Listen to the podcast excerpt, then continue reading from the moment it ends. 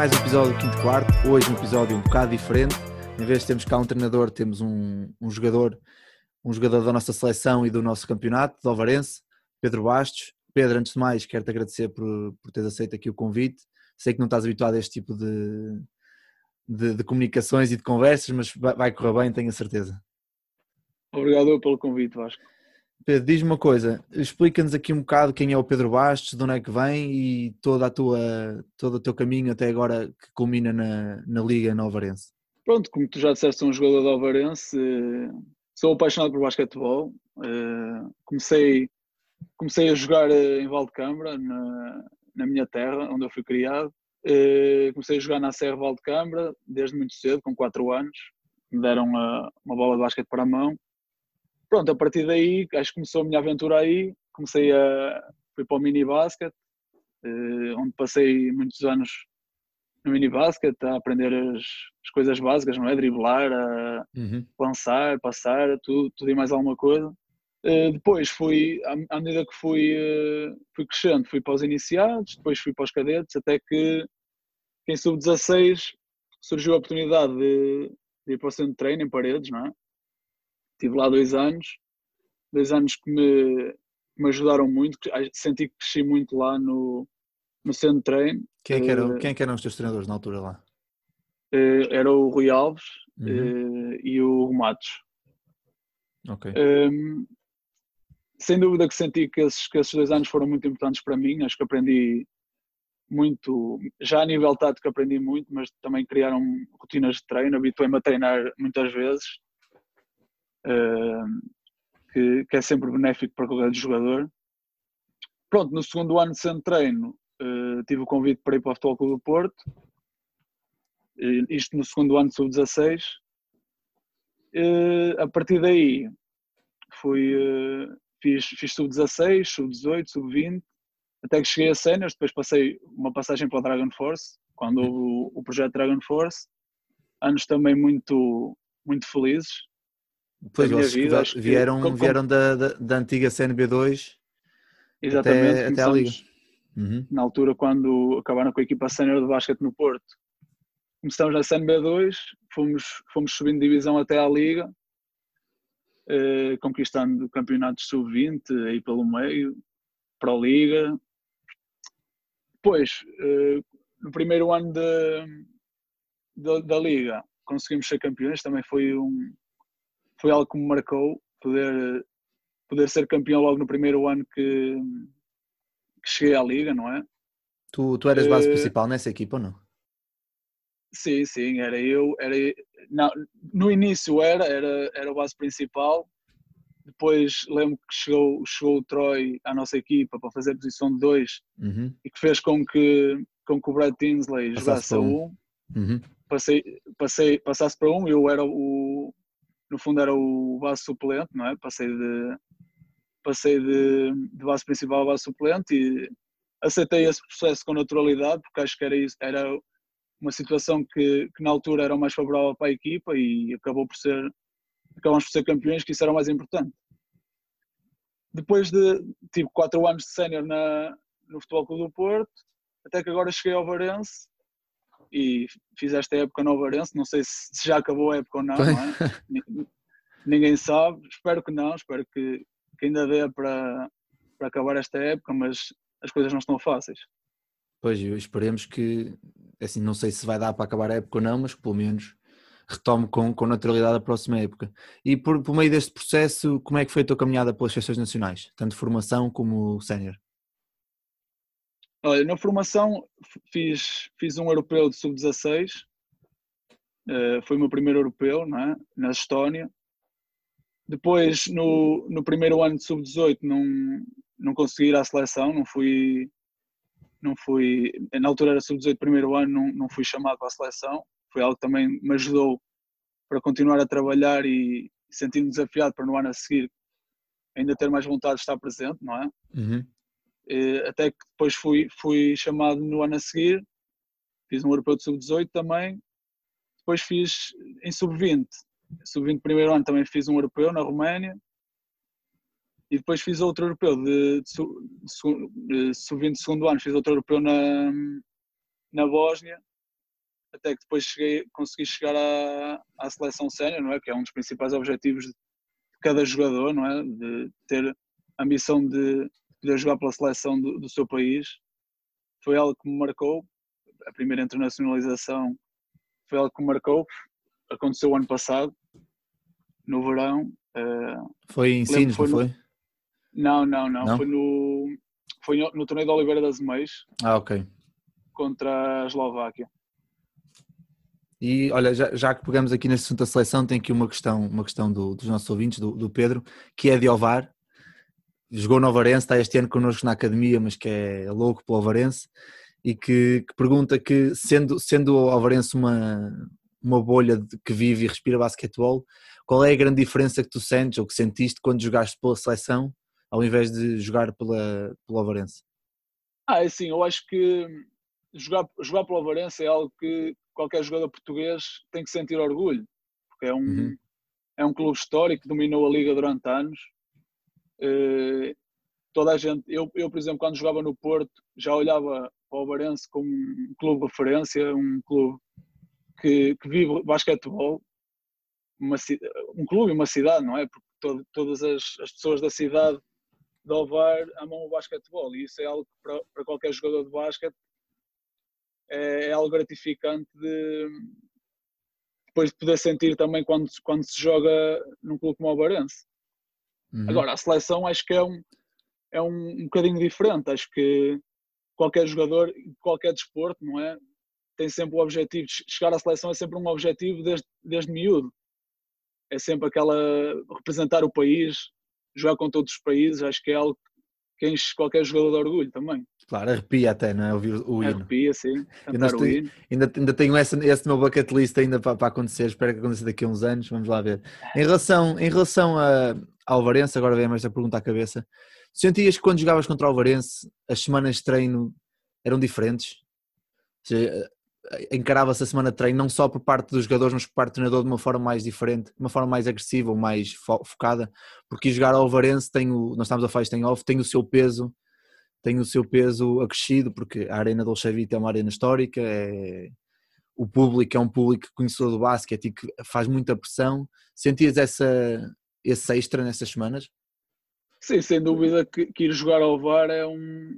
Acho que qualquer, qualquer jogador e qualquer equipa respeita, respeita muito ao Varense e, e, e, sabe que não. Pronto, toda a gente sabe que não vai ser um jogo fácil, não é?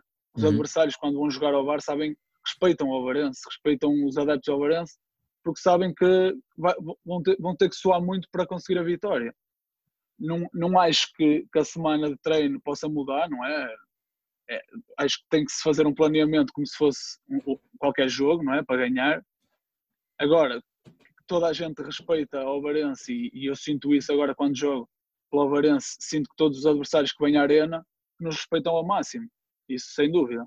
Claro.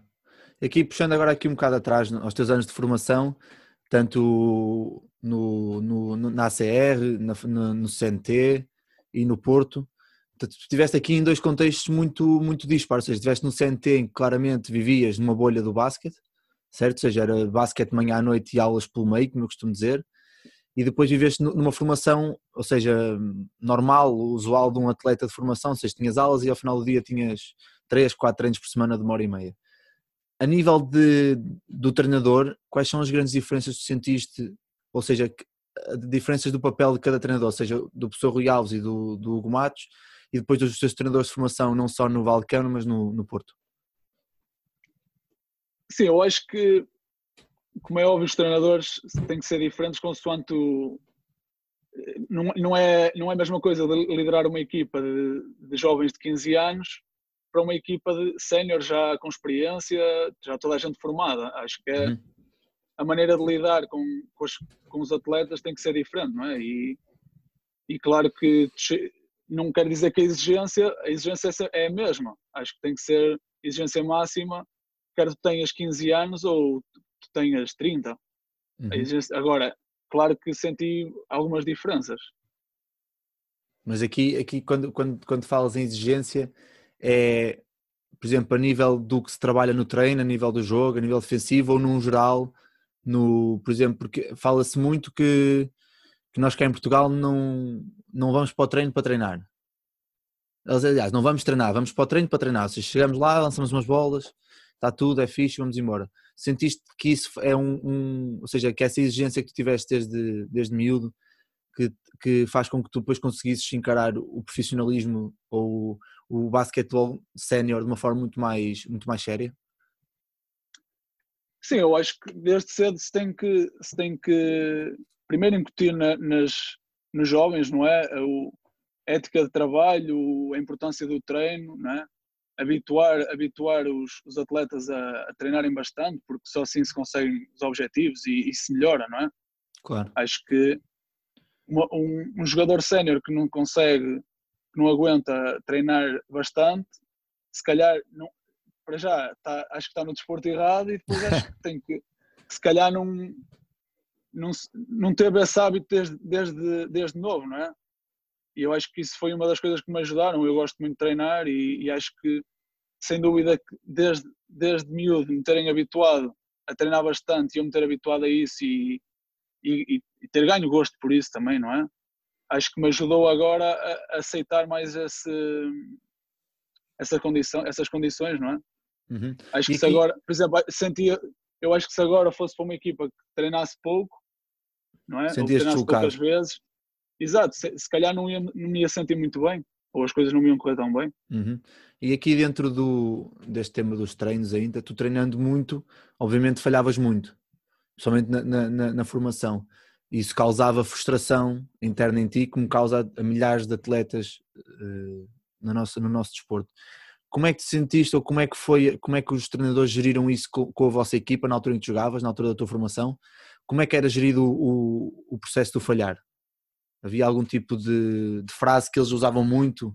Porque há sempre algumas não, frases acho... típicas. Não, não, não, não me recordo assim de, desse tipo de frases, mas acho que temos que perceber que, no fundo, tu falhas, tens que continuar a repetir, não é? Uhum. Tens que repetir, repetir, repetir até que consigas marcar mais que aquilo que falhas. Ou de, de conseguir eh, de errares menos, não é? Acho que Sim, isso mas, é fundamental. Mas se estiveres numa equipa, se tiveres 15 anos, se estiveres numa equipa e falhas duas vezes, o teu treinador começa a meter as mãos à cabeça e a fazer assim e a mandar-te para um lado, se calhar na próxima já não queres falhar, percebes? A minha questão é, os teus treinadores incentivavam o, erro como processo de aprendizagem? Não, tem, tem, não, tem, simplesmente mostravam que errar é natural, não é? Uhum. Até, e o atleta tem que perceber que errar é natural e tem que continuar a, a treinar para, para superar isso, não é? Claro, e achas que foi por aí que tu conseguiste ir também criando essa capacidade mental, porque assim, tu és um, jogaste no Porto a 1, 1 barra 2, agora na Varense também estás a jogar a 2, são, são posições que a nível mental são, são muito, muito exigentes ao longo do, do jogo todo. Achas que essa capacidade de resiliência desde, desde miúdo, que te foram incutindo os treinadores, dizer que pá, falhar é normal, tens é continuar, continuar a batalhar, depois te ajudou na tua caminhada pela, pela formação e pelos séniores? Sim, sem dúvida que, que ajudou, não é? Tentar uhum. sempre. Claro que nenhum de nós, nenhum atleta gosta de errar, não é? Ficamos, não, não, não podemos aceitar o erro, não é? Mas também não, achar que isso é o fim do mundo, porque errar é natural e, e sem dúvida que isso me ajudou para, para agora, nos momentos mais complicados, aguentar-me. Claro. E o que é que tu achas que é mais importante trabalhar durante, durante os anos de formação. Estamos a falar de dois anos de sub-14, dois anos de sub-16 e dois anos de sub-18. Sendo que, na meu ver, os sub-18 já são uma preparação para o jogo sénior, ou seja, já tem que ter ali uma capacidade tática coletiva, individual muito forte. Ou seja, se calhar já não temos tanto tempo para trabalhar situações técnicas estáticas, mas tática individual, por exemplo, jogar bloqueios diretos 2 contra 0 ou 2 contra 1 um, e vantagens. Mas que tipo de processo é que tu achas que deve ser feito na formação de um, de um jogador para conseguir estar mais preparado para jogar séniores? Eu acho que, pronto, até iniciados, não é? Uh, para já a, a, técnica individual, não é? O lançar, o, o, driblar, o passar, tem que estar presente sempre, não é? Mesmo uhum. agora em sénior. Mas acho que é, que é importante trabalhar muitos aspectos. Uh, quando uma pessoa fala também técnica individual, não estou a falar só de, da ofensiva, não é? Também há técnica individual defensiva que muitas, muitas vezes se esquece aqui em Portugal, não é? Uh, por exemplo, lembro-me quando era no mini basket,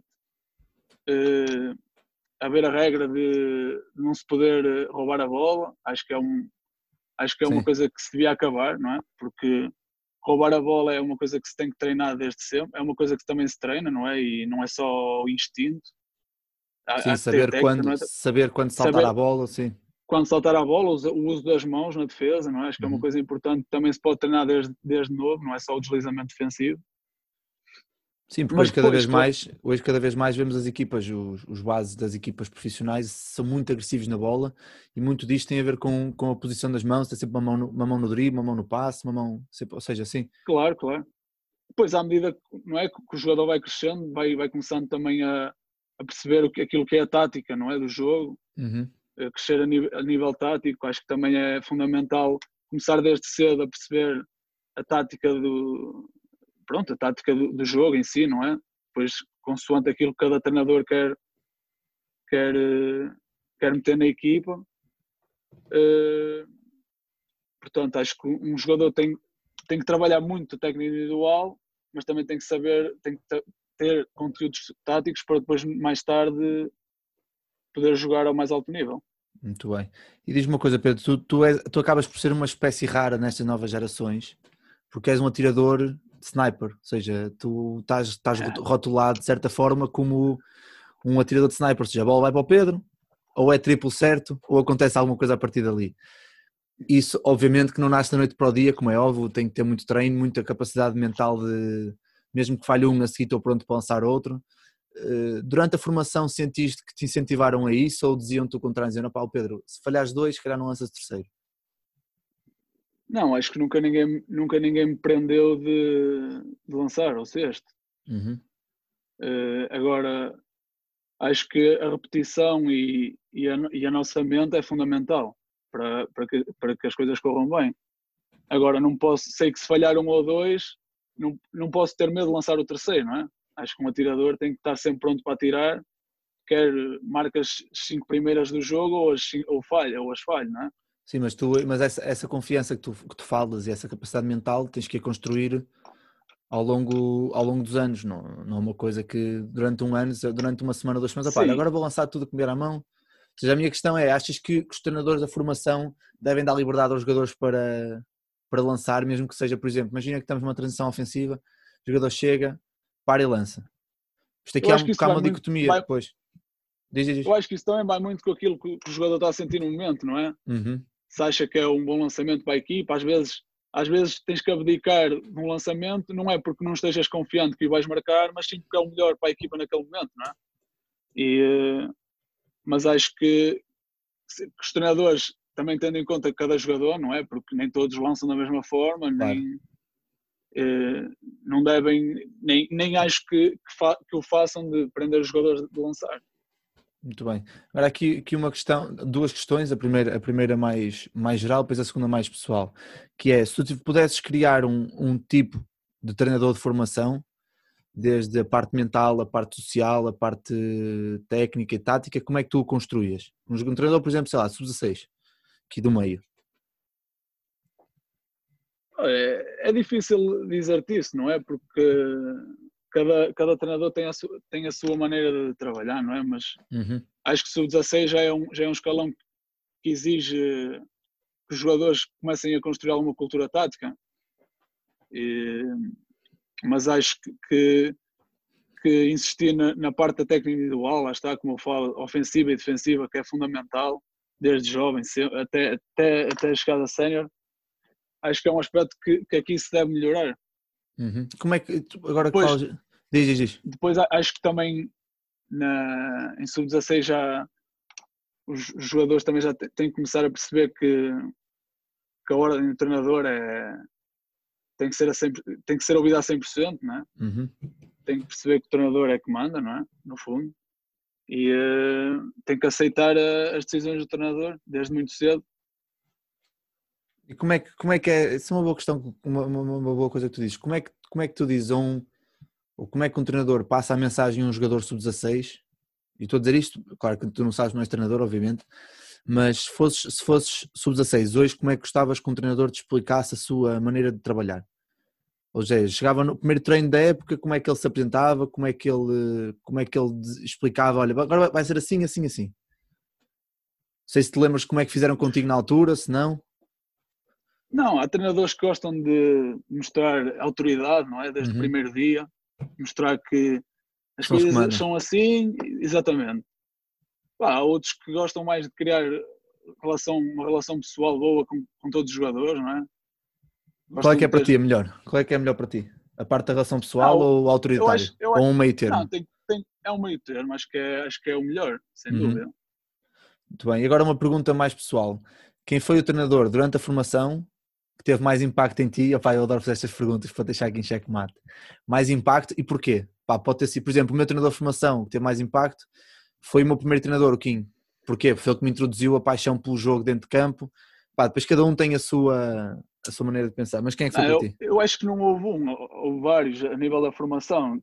Uhum. Por exemplo, o meu treinador, um, um, dos treinadores que me marcou foi o Afonso Montenegro, aqui em Valdecambra, porque foi, foi aquele que me fez, eh, que me fez acreditar, não é?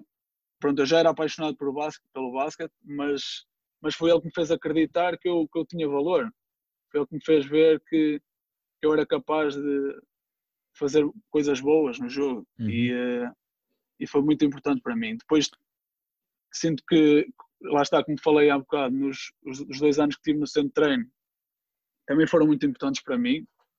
Os treinos, o, portanto, acho que o Rui Alves também foi um, um treinador que me, que me marcou, porque acho que foi, como é que eu tenho de explicar? A nível tático, acho que foi, senti uma evolução gigantesca no meu jogo. Uhum. Acho que comecei a perceber conceitos de jogo que antes não, nem sequer os conhecia, se calhar, não é? Pronto, depois quando, quando vou para o Porto, uh, outro, outro, treinador que, que, também marcou foi o, o João Tiago, porque primeiro pela relação que tinha com ele e depois por, uh, pelos títulos que conquistamos juntos que também, também são que me marcaram. Tiago foi, foi teu treinador em sub-20? Sub-18 e sub-20. Sub-18 e sub-20. Pois eu, eu lembro dessa vossa geração, que era uma geração fortíssima. E, e agora aqui uma, uma, uma pergunta, já falaste aqui do, do, do, do, teu, do teu treinador em Valdecâmara. Quando, quando tens um treinador que acredita que, que faz-te ver que podes ser alguém dentro do mundo do basquete, tu vais buscar motivação onde ela não existe, certo? Ou seja, Sim, isso é, achas que bastou, que... já gostavas de basquete, achas que bastou o teu treinador assim, ó Pedro, se tu trabalhares, se te focares, chegas lá. Tu a partir daí começaste a acreditar que podias viver do basquete? Sim, eu simplesmente acreditei na, que, era, que era capaz de. Um, sinto que o meu jogo. Senti-me mais confiante nos jogos, uhum. sem dúvida. E, e claro, ele, ele diz, dizendo-me palavras, uh, não é? Que eu era capaz de, de fazer isto, fazer aquilo, que eu. Pronto, que tinha capacidade, fez-me acreditar que podia ser jogador de basquete, que já, já tinha sonho antes, não é? mas fiquei com mais motivação para trabalhar ainda mais para, para poder alcançar os meus objetivos. Muito bem. Agora aqui passando, estávamos a falar de João Tiago há um bocado, aqui passando já um bocado mais para, para os teus últimos anos de formação e, e início de sénior e depois aqui dentro do profissionalismo, como é que é a tua transição para, para atleta sénior na, na antiga Dragon Force barra Futebol Clube do Porto e que papel é que tiveram tanto o João Tiago como o teu treinador principal de sub-20 e depois presumo que o Moncho como treinador de séniores, se não estou em erro. Era assim, não era? o Moncho era o treinador da, da equipa principal. Sim, sim. E o João Tiago, pronto, ok. Como é, que, que, papéis, que papéis é que tiveram os dois treinadores? Sendo que um te conhecia de uma forma mais pessoal e mais, mais direta, porque é teu treinador todos os dias, e o outro treinador acaba por te conhecer na altura como coordenador, não era? Na altura como sim, coordenador sim. Da, das competições e, e por fora, obviamente, saber quem tu eras. Como é que foi essa transição? Eu acho que foi aquela transição de sub-20 para a Pro Liga, não é? Eh, pronto, tinha, como é óbvio com, com o João Tiago tinha uma relação mais pessoal, depois com o Moncho era uma relação um bocado mais profissional, não é? Mas não estou a dizer que uma é melhor que a outra, atenção. Claro, claro. É diferente, não é? Um bocado diferente. Mas foi. Acho que muitos dos conceitos que nós jogávamos e a nível de basquete era, era tudo muito semelhante e acho que já estávamos, já vinhamos treinados cedo para depois as coisas correrem bem. Ou seja, é muito importante é muito ou, importante. Ou muitas mudanças na equipa também, algumas. Claro.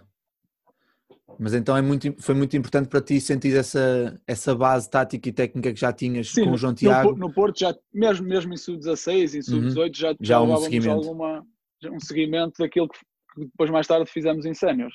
Uhum. Então tu claramente tinhas que chegar aos séniores e pá, quer fosse o Monge, quer fosse o Pablo Lasso, quer fosse quem, tinhas que saber os conteúdos táticos, não havia, não havia hipótese. Ah, sim, é, era importante saber, não é? Para, para as coisas correrem bem. Ah, claro. E depois Eu estás... e todos os jogadores, não é? Certo, e depois estás 4 anos, quatro anos no, nos séniores e a tua, a tua relação com os treinadores vai, vai, vai evoluindo naturalmente. Sentes que, sentes, ou enquanto jogador do lado de quem está dentro, achas que deve ser dada a voz aos jogadores, a todos, ao capitão, a um ou dois só, mais sobre as, as opções que se, tomam, que se tomam durante a semana de treinos? Sim, eu acho que o, os treinadores têm que ter essa mente aberta, não é? Para ouvir aquilo que os jogadores têm para dizer. Não, não se tem que sentir confrontados, porque muitas vezes os jogadores falam, não é, não é a duvidar daquilo não, que o treinador é o, diz, é o que os jogadores sentem lá dentro, não é? Exato, exato. É porque acharem que a sua opinião vai ajudar a equipa, não é? E uhum. acho que isso, acho que os treinadores devem ouvir os atletas, sem dúvida. Muito bem. E aqui, passando aqui dentro de uma, dentro desta situação, se tu tiveres dentro de campo e faltam, sei lá, 20 segundos para acabar, um minuto para acabar, dois, três pontos, um jogo importantíssimo, achas que os, os, os treinadores devem, devem pedir a tomada de decisão a partir dos jogadores, porque estão lá dentro e sentem o que é que está a resultar e o que é que não está? Ou achas que não, que devem, aí devem puxar os, as cordas e dizer, ok, eu, porque, porque os treinadores obviamente têm uma capacidade de ter uma frieza mental durante o jogo maior que vocês. Vocês jogadores porque estão lá dentro e estão com as emoções ao rubro, ou achas que tem que acontecer um misto, ou então realmente é preciso começar a, a, pedir mais opinião aos jogadores nesses momentos, porque são os que sentem o que é que se passa lá dentro? Ah, eu acho que, como eu já disse, a opinião dos jogadores deve ser sempre Claro que a decisão final é do treinador, isso não há, claro. não há muito que se fale, mas que sim, que se deve ouvir os jogadores que estão lá dentro sentem, podem sentir algo que seja melhor naquele momento e não, se trata de agora só os jogadores é que dizem aquilo que se tem que fazer, não é isso, não é? Claro. Mas há um momento em que dois ou três jogadores veem algo que pode ter sucesso, não é? Acho que o treinador deve, deve ouvir muito bem. Isto é a última coisa. No outro dia estava, estava numa, num dos meus projetos que tenho em paralelo com isto. Nós estávamos numa situação em que estávamos a ver o jogo do Real Madrid e que o Tavares, numa, numa primeira vez, dá espaço e há um triplo e na segunda dá logo um, um passo à frente e já não há o triplo. E, nós, e eu questionei-me na altura com os treinadores se esse, esse, tipo de ajuste de uma jogada para outra, ou seja, numa situação de, sei lá, entre 20 a 30 segundos entre as duas jogadas, é vocabilizada pelo treinador ou vocês mesmos jogadores dentro de campo comunicam esse ponto, ou seja, algo que é treinado, presumo que seja treinado nos treinos, não, tanto, não só a comunicação, mas também as situações que poderão acontecer, e vocês depois entre vocês comunicam e explicam que se calhar aquela situação é melhor que a outra. Ah, isso também depende, estás-me a dar um caso, não é? Um exemplo, depende Sim. muito também depois do scouting que é feito, não é? Uhum. De, às vezes podes, podes optar por eh, achar que ah, aquele jogador não é tirador, não é? E dá um bocado mais de espaço e protege da penetração. Mas depois ele se calhar marca uma, marca duas, tu se calhar já começas. Não se trata de, não, não é mudar a estratégia ou deixar de acreditar que a estratégia de início estava não é, foi mal planeada, mas podes ajustar um bocado mais, não é? Então aí o, o scouting isso é, tem é, isso é algo tam, um scouting sem dúvida tem, tem um, um grande peso nessas situações, sim, nessas situações, sem dúvida. Muito bem. E para ti, para ti agora, dentro, dentro desta situação do scouting, em que colocas o scouting, a técnica individual e toda a situação de tática coletiva, como é que é para ti uma, uma semana ideal de treinos? Sendo que treinas. Vocês treinam uns 5 dias ou não? Sim, ah, treinam. Ou seja, sendo que treinas 5 dias e pelo menos dois tens bidiário ou, ou sessão de sim, recuperação, sim, coisa assim género. Como é que é para ti uma semana? Como é que tu fazes a separação dos, dos conteúdos durante a semana? Sendo que jogaste, por exemplo, no sábado. Jogas sábado e jogas sábado, jogaste sábado e jogas sábado outra vez. Pronto, partindo do princípio que se folga no domingo, a seguir ao jogo, uhum. uh, depois começas a semana a trabalhar. Sempre, ou seja, folgas sempre no dia depois do jogo. Sim, sim. Ok. Não, isto depois, consoante o próximo adversário que vais ter, uh, trabalhar a nível tático consoante os pontos, pontos fortes e fracos da outra equipa, começar a estruturar aquilo que a equipa vai fazer taticamente é? no próximo jogo, porque no, no fundo os treinos são muito direcionados a, a, preparar o jogo é? da semana, do fim de semana. Não sei, procurar sempre a nível tático fazer aquilo que, que vais, que vais um, usar no fim de semana, não é? Os set uhum. plays, uh, transições, não é? Uh, depois treinar, uh, treino de lançamentos, de manhã normalmente costuma ser treino de lançamentos, técnica, técnica individual, não é? Os lançamentos estáticos ou dentro das vossas rotinas de ofensivas? Pronto, alguns estáticos e outros dentro das rotinas ofensivas. Ok. E diz-me aqui uma coisa, tu, vocês, tu enquanto, enquanto, enquanto jogador, enquanto base, enquanto atirador, dás, dás valor a fazer o scouting da própria equipa, ou seja, jogas no sábado e já ter, por exemplo, no domingo, um pequeno vídeo que vos mandam a dizer, olha, neste fim de semana correu isto mal, isto mal, isto mal, e depois, por exemplo, na segunda-feira tentar remendar algum desses erros, ou acontece, falamos na segunda-feira um bocado sobre isso e depois passamos logo para a preparação para, para o próximo jogo? Ah, eu acho que se deve, se deve falar sobre os erros que, que, que se cometeu no, no, no, jogo a seguir para corrigir, não é? Uhum. E uh, se puder mostrar vídeo ainda melhor, acho que é bom para todos ver, assistir. Eu gosto de ver os jogos, não é? Que por acaso assisto aos jogos, aqueles que são transmitidos assisto aos jogos, mas acho que é importante corrigir-se aquilo que se fez mal no, no, jogo anterior, obviamente. E que tipo, que tipo de análise é que tu fazes quando, quando vês o, o teu jogo? O teu jogo ou o vosso jogo neste caso? Não, foco-me, tento ver o jogo por um todo e analisar cada, cada situação, não é? Uhum. Não, estou a, não vejo nada em concreto. Ok. E agora não, aqui. Não foco em nada em concreto, não é? Não ok, ok, ok. E agora aqui uma, uma pergunta que quem nunca jogou ao alto nível ou quem, nunca, quem não tem assim muita experiência com equipas de competição como eu, é uma pergunta assim de um milhão de euros, mas quando começas uma época, ok? Pré-época, uh, chega um treinador novo e, e tem que, nos primeiros dias, tem logo que definir os papéis, porque não vão, não vão jogar os 12, não vão jogar os 12 ao mesmo tempo, vai haver claramente um 5 inicial, vai haver claramente um outro capitão. Como é que tu sentes que funciona melhor essa, essa primeira abordagem dos treinadores em, em, e se é importante realmente definir logo de início, bem definidos os papéis de cada um na equipa?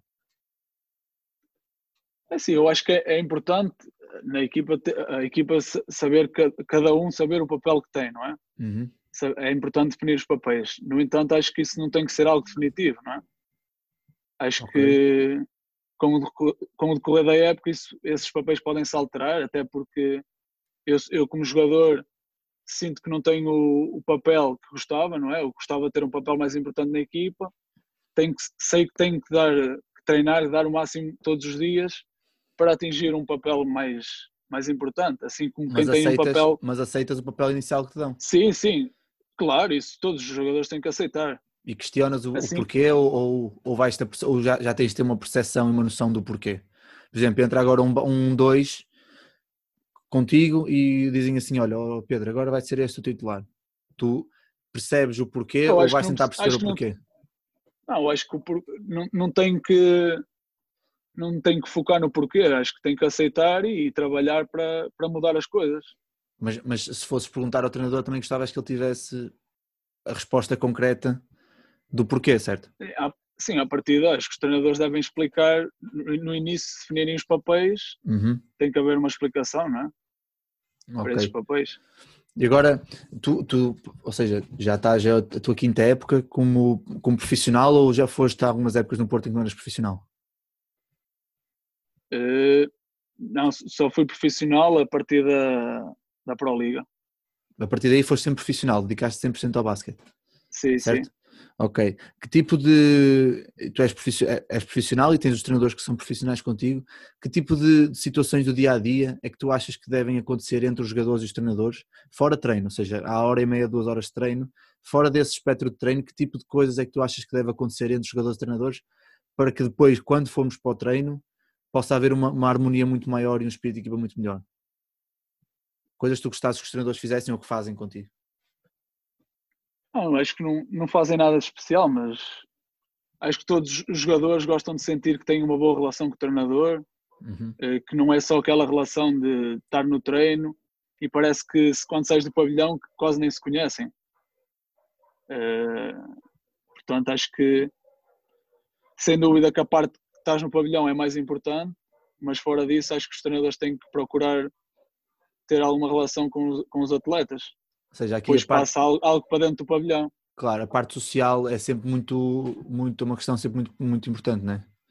Sim, sim, eu, sem eu digo, eu digo isto porque, porque agora tem-se falado muito e os últimos anos tem-se falado muito e comentado muito sobre a parte da psicologia do desporto e a sociologia e a, a relação, a relação que os jogadores têm com os treinadores, porque antigamente era muito, como estava a dizer, o autoritário, é isto e acabou, e agora há mais Sim. uma relação de, de autoconhecimento entre os dois.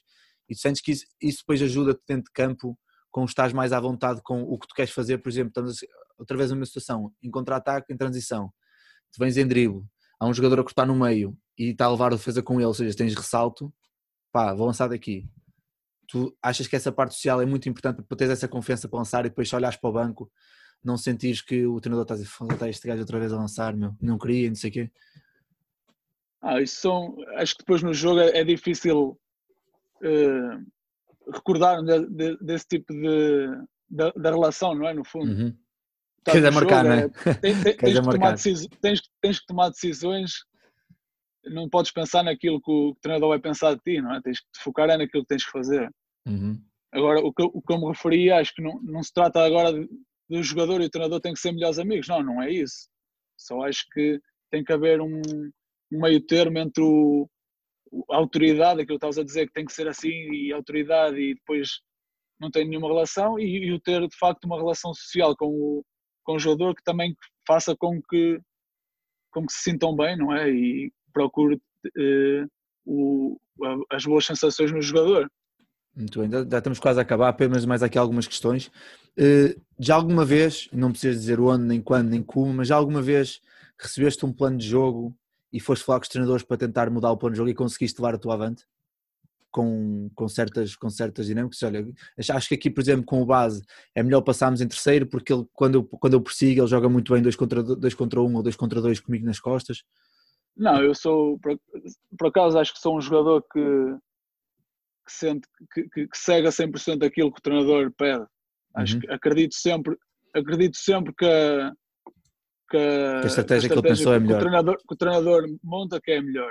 Ok. Agora, se, se estou num treino num jogo e vejo que há uma situação que, que a equipa pode, que podemos explorar ou que vi que, que eles estão a fazer, que o adversário está a fazer de uma forma e que nós podemos contrariar ou, ou aproveitar uma debilidade qualquer, depois não tenho problemas em comunicar à- ao treinador. Muito bem. E, e, e tenho a sorte de ter tido treinadores até, até hoje que, que aceitam que, que, eu dê, que eu, eu ou outro qualquer Qualquer da minha sim. equipa que, que deem a sua opinião. Tu achas que isso é um atributo que todos, todos os treinadores, não só de alto nível, mas também de formação, devem ter, ou seja, conseguir ouvir os, os, os atletas, Exatamente. mesmo que neste caso sejam atletas e possivelmente saberão um bocado menos do que. Estou a generalizar, obviamente. Mas eu- Sim, o treinador tem que saber aceitar sem, sem achar que é um confronto, não é? claro, Há treinadores que acham que se, se o atleta falar é porque está a desacreditar daquilo que o treinador pediu, Uhum. não é? E acho, que- acho que. E até pode acontecer, não estou a dizer que isso, que isso é um caso que, que nunca aconteça, mas isso também já depende do atleta também e do, e do treinador. ok. Aqui mais, mais duas perguntas e a última é para fechar em grande. Aliás, mais três. Duas é tranquilo, a última é para fechar em grande.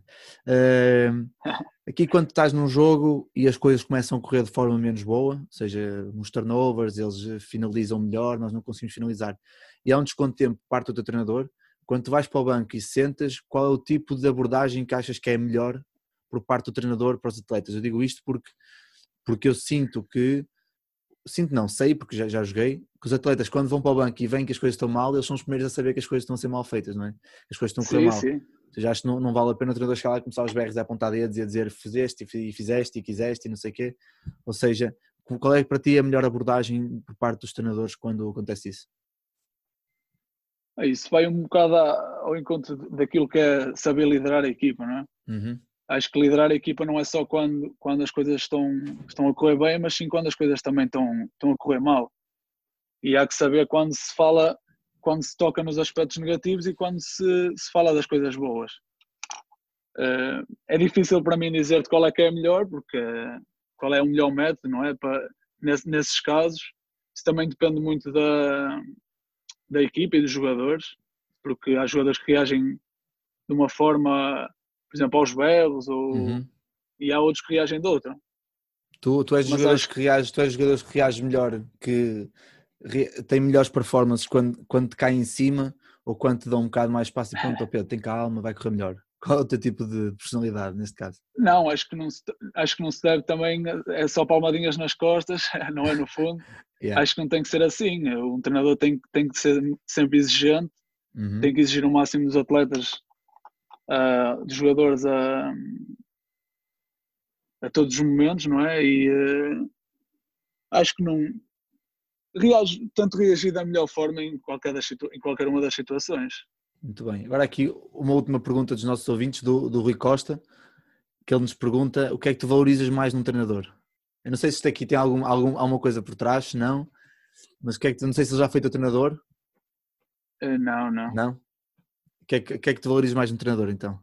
Deixa-me só apontar para valorizo... correr bem. Pá, se chegaste não, à liga, meu, se chegaste à liga, porque não, eu tenho que valorizar. Há, há, várias coisas que eu valorizo, não é? Uhum. primeiro valorizo o facto de ser exigente, não é? De obrigar, nos obrigar a ser melhor todos os dias. Gosto, gosto de treinadores positivos que, que, que, sentem, que sentem confiança não só nos jogadores, mas nos jogos, mesmo nos momentos apertados, que são positivos. Uhum também gosto daqueles, que, daqueles treinadores que mostram paixão naquilo que fazem, todos os dias. Aí, aí deixa-me só interromper uh, aí, já, já, já acabas. Tu aí quando falas em paixão é realmente ver o brilho nos olhos quando se fala da. da... Sim, que mostram go gosto todos os treinos, que mostram da mesma forma que, que, que um jogador tá, tem que estar a 100% todos os momentos dos treinos e dos jogos, acho que os treinadores também, não é? Isso agarra muito e, mais a equipa facilmente. E, e agarra, exatamente, uhum. agarra a equipa pelo exemplo que dá e, e faz com que a equipa também, também siga esse exemplo, não é? Muito bem, então, exigente, e, paixão, positivo e mais. E que, que valorize o trabalho diário dos jogadores, acho que também é um, um aspecto importante, uh, porque qualquer jogador gosta de ver o seu, o seu trabalho valorizado, não é? Muito bem. E agora a última pergunta para cairmos aqui, para acabarmos em grande. Daqui a quando tu acabares a carreira, vamos ver o, o Pedro Baixo como treinador? Veste, tens essa imagem dentro de ti ou, ou não? Não sei, acho que ainda. Ainda é muito novo para isso. Para pensar nisso. Mas não, não, não, sentes nos jogos, ou quando vês o, ou quando estás a ver um jogo, ou quando estás a ver um scouting, não, não, não ficas. Neste, neste momento, se calhar havia mais num papel de adjunto do que de, de principal. Sim, estou a falar de treinador, pode ser adjunto ou principal. Estou, estou a dizer que sim, sim. mesmo os adjuntos têm que ter algum tipo de características principais, têm que saber liderar, porque sim, são ligação claro. a, ponte, a ponte entre os jogadores e o, e o treinador principal. Mas então, daqui a. Ora bem, tens que idade? 20 e quê? 25. 25? Ora bem, 25 daqui a a 12, 12, 13 anos, vais ser outro Miguel Miranda que vai jogar até aos 41 ou 40, já sem joelhos, gostava, sem braços, gostava, gostava. e depois no ano a seguir saltas logo para treinador, isso é que era. Mas pronto, olha Pedro, pá, obrigado por teres aceito o convite, adorei a conversa, eu estava, sei que estavas, estavas um bocado nervoso no início, vamos correr lindamente, 5 estrelas. Não sei se queres dizer alguma coisa antes de fecharmos. Não, gostava de te agradecer pelo convite e espero que, que que, que regressemos rápido ao, aos campos, porque a saudade já aperta, não é? Mas o mais importante é que, que fique tudo bem e que, e que isto acabe depressa. Muito bem. E tu às lado já sabes, se quiseres depois fazer alguma questão ao Pedro ou falar, mesmo se for jogador e estiveres a ouvir e quiseres fazer alguma questão, certo que ele pelas redes sociais te, te responderá tão rápido como respondeu a mim, que demorou aí 30 segundos aceitar. Por isso, Pedro, outra vez obrigado e vemos por aí. Então, a próxima, já sabes, mantém, mantém o contato com, com os podcasts e com os lives que fazemos nas redes sociais e, e até uma próxima.